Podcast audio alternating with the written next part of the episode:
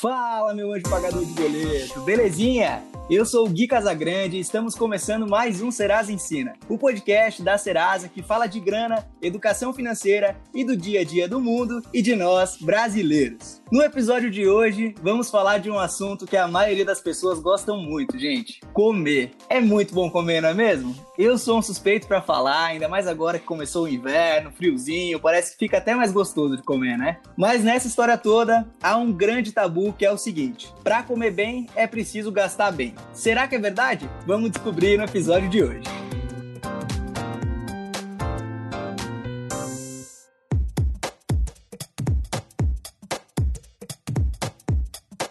Cada vez mais estamos mais preocupados com a nossa saúde. E se você que está ouvindo a gente agora não se preocupa com a sua, é melhor tomar uma providência, hein? E não tem jeito. A nossa saúde física e mental estão totalmente conectadas com a nossa saúde financeira. Em busca de um estilo de vida mais saudável, muitas pessoas acabam gastando mais do que podem e aí resolve o corpo e a mente, mas é o bolso que fica doente. Buscando trazer mais conhecimento e te ajudar com dicas importantes sobre o tema, eu tenho o prazer de receber a nutricionista e minha amiga Jaqueline Tizen aqui no nosso estúdio virtual. Jaque, seja muito bem-vinda. Oi, Gui, obrigada. Muito obrigada pelo convite. É uma honra falar sobre esse assunto, um assunto que eu trabalho diariamente e que faz parte da minha rotina. Ah, que legal. Estou muito feliz de te receber aqui também. Para a gente começar o nosso papo, a gente tem uma forma um pouquinho diferente de apresentar os nossos convidados aqui no podcast. Não sei se você já percebeu, Jaque, mas quando a gente vai se apresentar, a gente costuma seguir um script que a gente sempre fala o nosso nome, a nossa idade, onde a gente mora, no que a gente se formou, no que a gente trabalha. E eu gostaria que você se apresentasse sem utilizar esses cinco itens. Você topa? Topo, né? Meio difícil, mas vamos embora. então vamos nessa. Sou uma pessoa de bem com a vida, que adora viajar. Quando viaja, gosta muito de conhecer a parte da gastronomia de cada local ou de cada cidade, de, de cada detalhezinho que seja o diferencial daquele local. Gosto muito de estar com amigos, de me reunir, de ter pessoas queridas ao meu lado. Sou uma pessoa muito família, enfim. E sou apaixonada pelo que eu ah, faço. Demais, já, que adorei. E em breve vai ser mãe da Helena, né? Logo a Helena tá chegando com tudo aí. Mãe da Helena. Outubro tá quase aí. Bola, muito bom. E agora, seguindo o script, Jaque, conta mais sobre você pra gente, falando um pouquinho da sua profissão, de onde que você é e tudo mais. Então, me chamo Jaqueline, tenho 33 anos, sou formada em nutrição há 12 anos moro em Rio do Sul e aqui eu tenho um restaurante de gastronomia saudável. Na verdade, é um restaurante de gastronomia funcional. A gente transforma os alimentos e busca dentro dos alimentos a sua integridade como um todo e os seus benefícios além daquilo que ele realmente é. Então, além da carne, eu busco o que mais a carne traz para mim, além da proteína, né? É, sou formada também numa escola de gastronomia de Florianópolis, então sou uma natural chef e amo o que eu faço, Gui. Adoro de ah, paixão que mesmo. legal, Jaque. Pô, fico muito, muito feliz mesmo. Bom, para a gente começar quebrando os tabus e os paradigmas aí por volta da alimentação saudável, Jaque, a alimentação saudável tá de fato relacionada com alimentos caros ou isso é balela? Como é que é essa história? Não, Gui, é uma balela, na verdade, porque alimentação saudável nada mais é do que aquilo que a terra te oferece, é daquilo que tu pode ter de fácil acesso, né? Não necessariamente precisa ser uma castanha, um salmão, um atum ou um mignon. Isso não quer dizer que o alimento seja saudável, né? Ele pode ser é, modificado por laboratório e a gente acaba consumindo só porque é tal produto. Então, uma alimentação saudável ela é relacionada mesmo com aquilo que a natureza te dá, aquilo que você busca fora das prateleiras de supermercado. Pô, muito bom. E eu não sei se é uma visão muito minha e das pessoas que vivem perto de mim, mas a gente acaba, de uma forma meio inconsciente, conectando alimentação saudável com alimentos caros, né? Por que, que você acha que as pessoas enxergam desse jeito? É, porque geralmente as pessoas acham que uma alimentação saudável ela é regrada de produtos inatingíveis ou aquilo que não faz parte da tua rotina, que ah, são as castanhas ou farinhas provenientes de castanhas ou então frutas com nomes diferentes e que como é de muito difícil acesso, elas se tornam mais caras, né?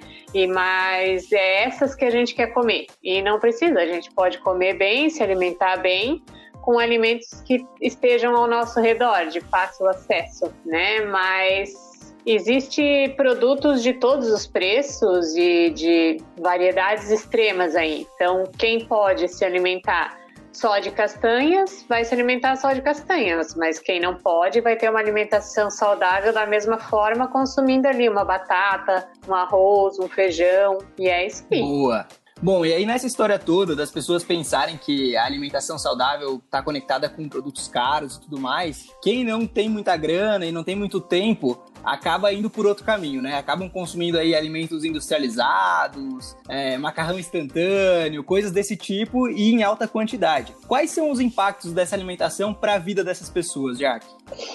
Então, essa parte de não ter tempo hoje cada vez mais cresce na vida de todas as pessoas, porque a gente está ligado no 360. Então, ao mesmo tempo que a gente está comendo, a gente está no celular resolvendo um problema, ou o tempo que tem, que seria de uma hora de almoço, precisa encaixar, as mulheres principalmente, fazer uma unha, ou alguém precisa ir na academia porque é o tempo que tem, então tudo acaba sendo corrido, né, Gui? E o fácil acesso são as coisas que estão no supermercado, nas prateleiras ou nos congeladores pronto para consumo. Isso é fato. Mas o que, que esses alimentos contêm, Gui? Eles contêm produtos é, extremamente tóxicos, eles, eles possuem corantes, altos níveis de conservantes. Eles possuem na sua, no seu, ali na parte de rotulagem, quando você vai ler o que você está comendo,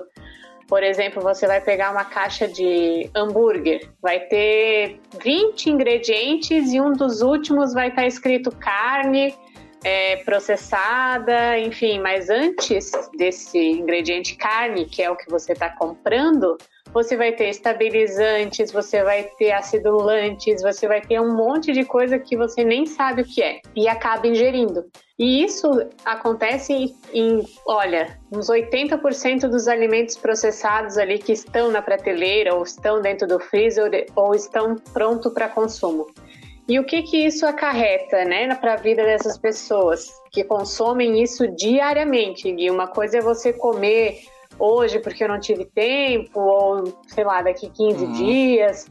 Agora, o consumo diário desse tipo de alimento vai te acarretar um futuro com uma saúde bem instável. Acarreta risco de obesidade, de hipertensão, de diabetes, de doenças crônicas, que vão acarretar principalmente a incidência de cânceres, né, que está muito vinculada a esse processo industrializante de dessas comidas que poderiam ser naturais, né?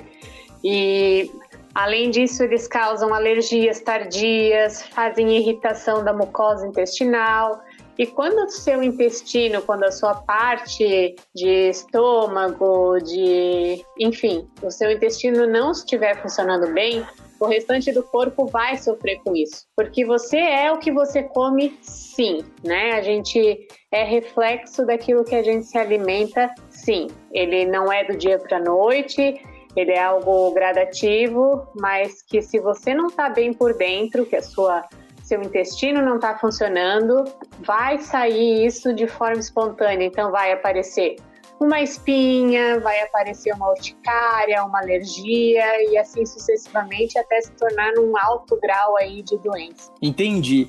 Ou seja, as pessoas acabam economizando aí tempo, dinheiro por um lado, mas por outro a saúde acaba sofrendo e aí lá na frente vai ter que gastar com tratamentos ou vai perder tempo de vida e aí tempo é dinheiro no fim das contas, né, Jaque?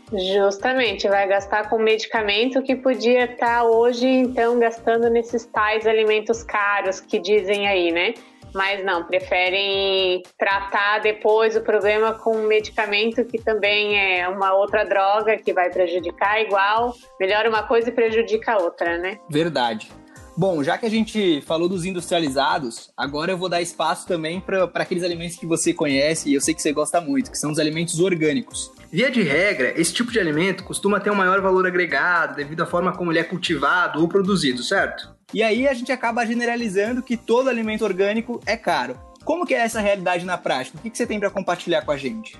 É, é, é, uma realidade, sim, que os alimentos orgânicos são um pouco mais caros, mas eles envolvem uma gama de, de coisas, né? Então, assim, a procura é menor pelo orgânico, o que, que acontece? A, a produção dos orgânicos também é menor. E aí, essa produção menor de orgânicos faz com que o número de produtores seja menor. Se a gente tivesse uma procura maior por esses produtos orgânicos, teríamos mais fornecedores e conseguiríamos ganhar no preço, porque é assim que Sim. funciona, né?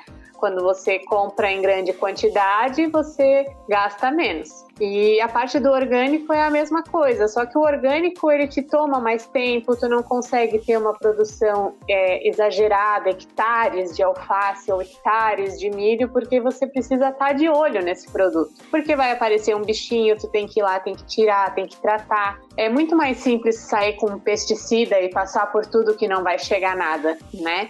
mas até onde vale a pena você estar tá comendo toda, toda a parte de produto não orgânico, né? Qual que é a real diferença de você pagar, sei lá, 60 centavos num pé de alface ou 2,30 num pé de alface, né? Será que essa diferença a gente não consegue tirar de outra parte, de um outro gasto que a gente tenha diariamente aí? De uma parada numa panificadora para comprar um pão de queijo que é 4,50, 5 reais, né? Será que a gente não consegue suprir isso de outra forma? Enfim, eu acredito que quanto mais a gente procurar pelo consumo de produtos orgânicos, esses produtos vão baratear sim. Não vai chegar a preço de produtos tradicionais que hoje tem no mercado, mas barateia. Boa.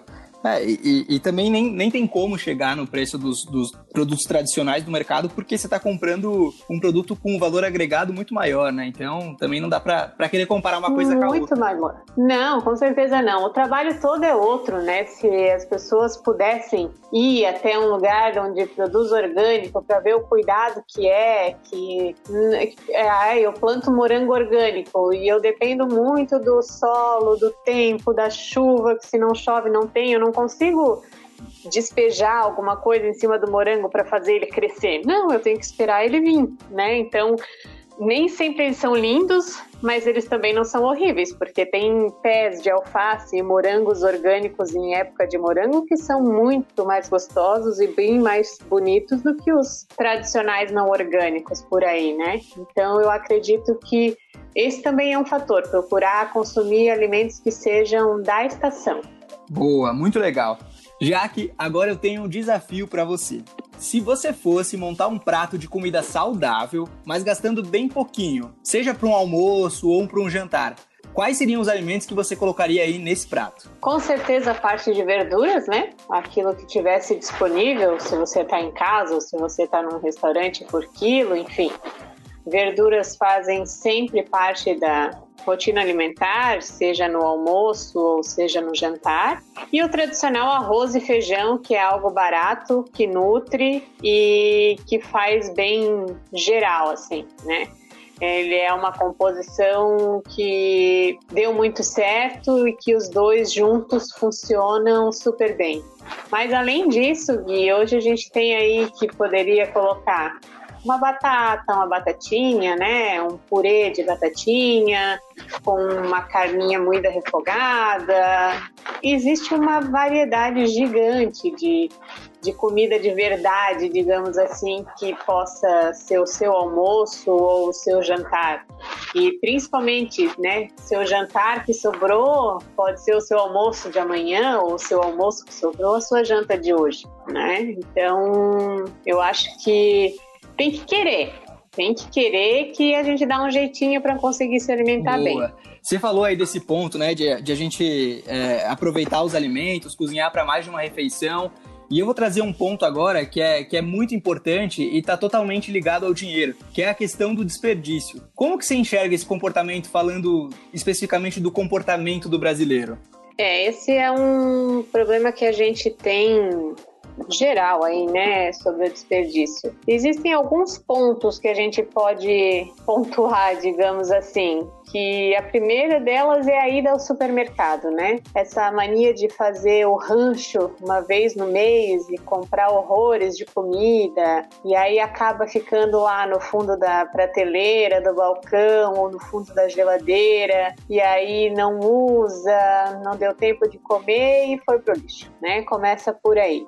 Então, essa programação de você ir no mercado uma vez por semana, comprar as frutas, verduras que você precisa para aquela semana, tentar programar a sua rotina alimentar, sabendo mais ou menos, ah, eu vou almoçar em casa três vezes na semana, nos outros dias tenho que levar marmita, o que, que eu posso fazer de marmita para deixar congelado, quais alimentos são melhores para congelar ou para levar fresco, enfim, eu acho que é questão de organização mesmo, né? A segunda questão que a gente tem que pontuar, Gui, é a questão de usar o alimento na sua forma íntegra, né? Usar tudo. Então, se você tem um, um brócolis você não precisa jogar fora o caule ou as folhas desse brócolis, enfim, você pode utilizar tudo isso em outra preparação, né? Você pode colocar dentro de um feijão para acrescentar vitaminas, você pode fazer um bolinho de arroz com esse, essa parte que você ia descartar. Uhum. Você pode colocar no seu arroz, você pode fazer uma torta, enfim, não precisa jogar fora porque é o talo ou porque é a folha. Uhum né? As folhas da cebola, né? A casca da cebola, a casca do alho. Se você ferver, lavar bem antes de usar e ferver isso, ele vai te dar um caldo muito aromático que substitui aqueles caldos quinores, aqueles caldos de prateleira, uhum. que geralmente se usa para fazer uma sopa, para fazer ou até mesmo para temperar uma carne. Então acho que esses são os dois pontos maiores da questão de desperdício. A falta de noção nossa da ida ao supermercado, de achar que o mundo vai acabar em 30 dias. Então, acredito que são os dois pontos mesmo a se levar em conta, né? Essa questão de ir ao supermercado e comprar demais, comprar o que não necessita, e essa parte de jogar fora porque é uma casca, ou porque é um talo, ou porque a banana ficou madura demais, né? Então, acho que tem que ter esse planejamento e colocar a mão na consciência aí. Boa, muito legal. Eu trouxe dados, inclusive, da ONU, Organização das Nações Unidas, que o Brasil, por ano, desperdiça 23,6 milhões de toneladas de alimentos e no mundo inteiro, 1,6 bilhão de toneladas de alimentos são perdidos todos os anos. Então é algo muito sério, a gente tem que prestar atenção nesse comportamento aí, é, na hora que vai comprar, na hora que vai consumir, a melhor forma de consumir, aproveitar tudo que a gente compra, todos os ingredientes e tudo mais. E sem dúvida, essas dicas que você trouxe, né, de aproveitar as cascas, de fazer caldos e tudo mais, são muito legais, adorei. É, e pensar, né, que existem pessoas que precisam sobreviver de farinha com água, que é o tal do pirão, que é o único alimento, é esse alimento uma vez no dia. Agora mesmo nessa época de pandemia e essas crianças que às vezes a única refeição era na escola. Então, colocar a mão na consciência mesmo e ver que aquilo que é lixo para nós, para eles não é. Verdade. Bom, agora vamos de dica bônus. Existe algum segredo ou macete para conseguir montar uma dieta, um cardápio bem balanceado e saboroso e gastar pouca grana? Macete, pague, segredo. Não existe segredo, né, Gui? É optar por comida de verdade. É ir lá, pegar uma batata, uma porção de carne, de peixe, de frango ou até mesmo ovo, que às vezes é um dos alimentos mais acessíveis pelo, pelo preço. Claro que depende da época também, né? Tem épocas que o ovo tá em alta, tem épocas que o ovo tá em baixa, mas não, não existe segredo, Gui. Existe a força de vontade mesmo de, de comer bem, de querer estar nutrido e ao mesmo tempo feliz em estar comendo, né? Porque, como você falou no começo, o ato de comer é uma delícia, principalmente quando você come uma coisa muito boa, assim. Verdade. E essa questão de ser muito boa vai do tempero que você coloca, né? Do amor, do carinho que você tem naquilo que você está fazendo. Então, se você não gosta de cozinhar, não sabe cozinhar, procure por um local que goste do que faz, né? De um restaurante que tem um capricho, um cuidado, né, de pessoas que fazem aquilo por amor mesmo. Porque eu acho que assim como todas as profissões, quando tudo é feito com amor, é, com carinho, com afeto, principalmente, ele te gera um produto final de excelente qualidade. Muito bom. Já que eu adorei o nosso papo, achei incrível. E para a gente fechar o nosso papo, a gente tem uma pergunta fixa aqui no nosso podcast e eu queria fazer essa pergunta para você. O que a palavra dinheiro significa para Jaque? Dinheiro, olha, hoje meu Deus, que difícil, de... Todo mundo fica perdido Porque... na hora de responder essa pergunta. Porque nunca se para para pensar o que, que o dinheiro significa, né? Você recebe o dinheiro, você usa ele sem prestar atenção, mas eu acho que nos dias de hoje, né, na, na, vida que eu tenho hoje, nessa questão de ser empresária, eu acho que o dinheiro que vem para mim é uma gratificação do trabalho que eu estou prestando a alguém ou da forma que eu estou fazendo, porque não vem de graça, né? Você tem que suar para ter ele. Então, se ele é bem suado, bem trabalhado, é a melhor coisa do mundo. Boa, adorei, adorei. E sem dúvidas, é, para você é um super reconhecimento e super gratificante, porque eu sei a profissional incrível que você é, é, o talento e o amor que você tem no momento que você está na cozinha, todos os alimentos que você prepara são uma delícia. E sem dúvida Obrigada. nenhuma, isso é, é, é gratificação mesmo para você. É, Jaque, obrigado. É, nesse momento eu queria que você deixasse aí as redes sociais do seu restaurante para a galera conhecer um pouco mais do seu trabalho é, e poder conhecer mesmo o que você faz, qual é a sua rotina do dia a dia. Show de bola, Gui. Então, é, eu tenho um restaurante, como eu falei, em Rio do Sul. O nome dele é Afeto Gastronomia Funcional. Podem seguir no Instagram, tá lá como Afeto Underline Gastronomia Funcional. É bem bacana. E tem o meu pessoal, que é Jaque Tizen, onde eu posto algumas coisas, mas também não muito, ultimamente só coisas da Helena Gui.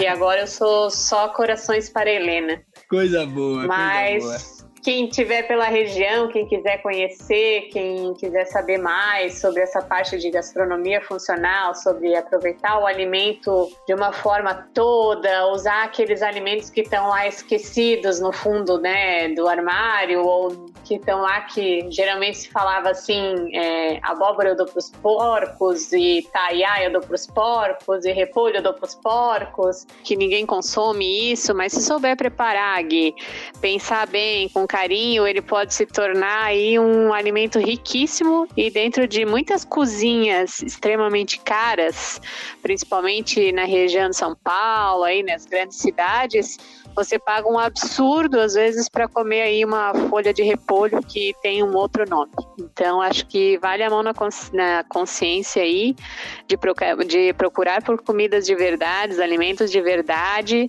e fazer um bom cardápio. Show de bola, Jaque. Brigadão, viu? Tudo de bom para você, pra Helena agora também, tamo junto. Eu que agradeço, Gui. Um beijão e sucesso cada vez mais aí para você no Serasa, para todo o Serasa e uma honra mesmo poder passar para o pessoal um pouquinho do meu conhecimento e da minha prática nesse ramo de alimentação. Obrigada, beijão. Fechado. Beijão, tchau, tchau.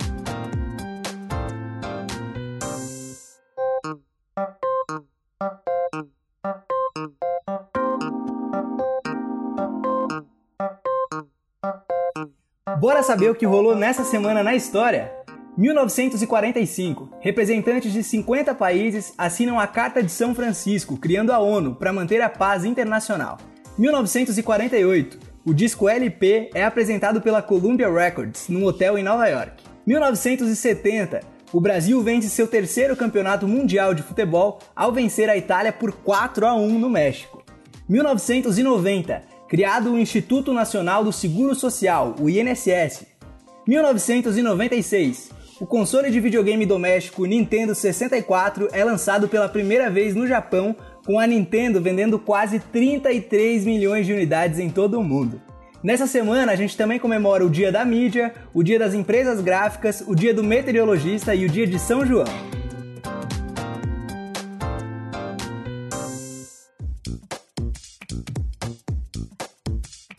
Estamos chegando ao fim de mais um episódio do Serasa Ensina Podcast. Espero que você tenha curtido esse episódio com a presença da Jaque, dando dicas aí de como a gente pode economizar e comer bem. E tamo junto. Se você tem algum comentário, quer falar alguma coisa sobre esse episódio, conta pra gente lá no Twitter, arroba Serasa, e não deixa de seguir a gente aí em todas as redes sociais. Fechou? Se cuida, se puder, fica em casa e tamo junto. Vamos com tudo, valeu!